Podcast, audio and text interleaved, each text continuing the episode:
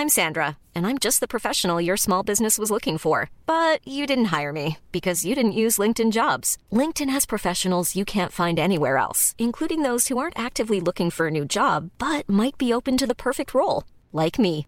In a given month, over 70% of LinkedIn users don't visit other leading job sites. So if you're not looking on LinkedIn, you'll miss out on great candidates like Sandra. Start hiring professionals like a professional. Post your free job on linkedin.com/people today.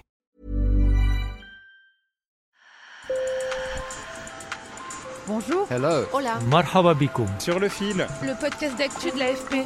des nouvelles choisies pour vous sur notre fil info.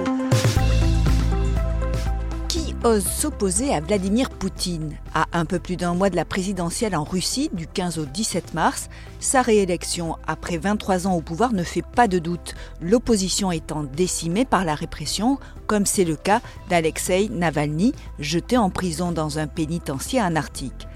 À l'approche du scrutin, Boris Nadezhdin est le seul opposant à tenter de défier le maître du Kremlin sur le sujet le plus dangereux, l'offensive en Ukraine.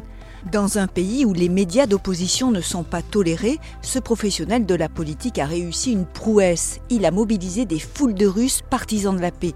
Et malgré ses plus de 100 000 signatures de parrainage, la commission électorale vient de rejeter sa candidature. Une décision que le candidat va contester en justice. Mais qui est-il? Élément de réponse avec le candidat qui a répondu aux questions de notre équipe à Moscou et Morvan Lalouette, spécialiste de l'opposition libérale russe, doctorant à l'Université du Quint au Royaume-Uni. Sur le fil. Boris Nadezhdin est aux anges. Il embrasse les cartons qui contiennent les quelques 100 000 signatures de ses partisans. Ce 31 janvier, avec les membres de son équipe, le candidat du Parti de l'initiative civique arrive tout sourire dans les locaux de la commission électorale centrale à Moscou, même s'il reste prudent sur ses chances réelles de briguer la présidence. Personne ne doute du fait que j'ai recueilli 105 000 signatures et ce sont les meilleurs sélectionnés parmi les 208 000 recueillis uniquement en Russie. Mais les lois russes sont faites de telle manière que l'on peut encore trouver des failles. Mais l'enthousiasme a été de courte durée. Sa candidature a été rejetée. Parmi les nombreuses lignes de fracture qui l'opposent à Vladimir Poutine, aujourd'hui âgé de 71 ans, l'offensive contre l'Ukraine occupe une place de choix. Nadezhdin l'a qualifiée de cauchemar. La Russie ne publie pas de bilan officiel de ses pertes, mais selon des estimations des renseignements occidentaux, les morts et les blessés se comptent en plusieurs centaines de milliers. Quand une équipe de l'AFP l'a rencontré chez lui en janvier, Nadezhdin a été clair, s'il est élu, il libérera tous les prisonniers politiques et stoppera l'offensive en Ukraine. Je suis le seul candidat qui critique constamment la politique du président Poutine et qui se prononce pour la fin de l'opération militaire spéciale et pour l'établissement de relations normales avec l'Occident et en faveur de la disparition progressive des sanctions et ainsi de suite. Pour résoudre ces problèmes, je dois devenir président pour lancer des négociations de paix avec l'Ukraine qui impliqueront aussi de délimiter la frontière. Ce seront des négociations très difficiles. Nous devrons parler non seulement avec l'Ukraine, mais aussi avec une coalition de dirigeants occidentaux, dont le président français. Il n'y a qu'une seule différence. Il est peu probable qu'ils parlent à Poutine, mais ils me parleront. Il y a donc une chance de trouver un compromis. Peu connu du grand public, Nadezhdin est né en Ouzbékistan soviétique il y a 60 ans. Il est élu municipal dans la banlieue de Moscou où il vit de façon modeste. C'est un professionnel de la politique, selon le chercheur Morvan Lalouette. De formation, il est issu d'une université de physique et de mathématiques très très prestigieuse. Et euh, il a par la suite fait une carrière dans les années 90 de conseiller gouvernemental. Hein, donc il a travaillé autour de Boris Yeltsin euh, dans les années 90. Donc c'est un homme politique qui appartient, je dirais, à la frange plutôt de droite du libéralisme russe, c'est-à-dire proche des autorités, donc à l'époque de Boris Yeltsin. Il est donc connu pour, pour graviter dans ces, dans ces sphères euh, qui, voilà, de, l'opposition modérée, on va dire, à Vladimir Poutine. Et par ailleurs, ce qu'il a fait connaître du grand public euh, russe, c'est que pour euh, présenter une sorte de pluralisme un peu de façade, il était d'usage d'inviter dans les talk-shows, notamment les talk-shows politiques, au moins voilà un libéral euh, contre lequel se liguaient euh, tous les autres euh, commentateurs, éditorialistes, etc. Donc il a participé à beaucoup de ces talk-shows et il était un peu le, le souffre-douleur opposant libéral modéré, plutôt pro-occidental.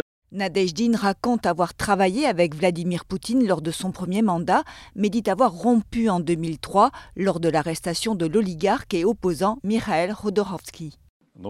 Jusqu'en 2003, moi et Niemstov avons coopéré pleinement avec Poutine. Nous avions la même orientation politique, pour ainsi dire. Cela nous semblait juste à l'époque. Et la prise de conscience que tout allait de travers s'est faite au moment où il a commencé à construire la verticale du pouvoir avec l'arrestation de Jodorowsky, à partir du moment où il a commencé à serrer la vis. Nadejdin, qui a également été député libéral à la Douma au début des années 2000, s'est imposé ces dernières semaines comme le seul porte-voix des opposants au conflit en Ukraine.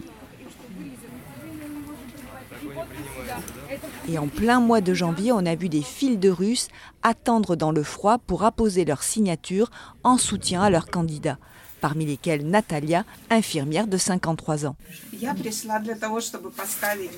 Je suis venue ici déposer ma signature en faveur de l'enregistrement de Nadejdin comme candidat à la présidentielle, parce que c'est notre candidat et parce qu'il est contre l'opération militaire spéciale. Et j'aimerais qu'il y ait des options, parce que tous les autres ont tous le même programme. Nous aimerions voir combien de personnes sont d'accord avec notre opinion.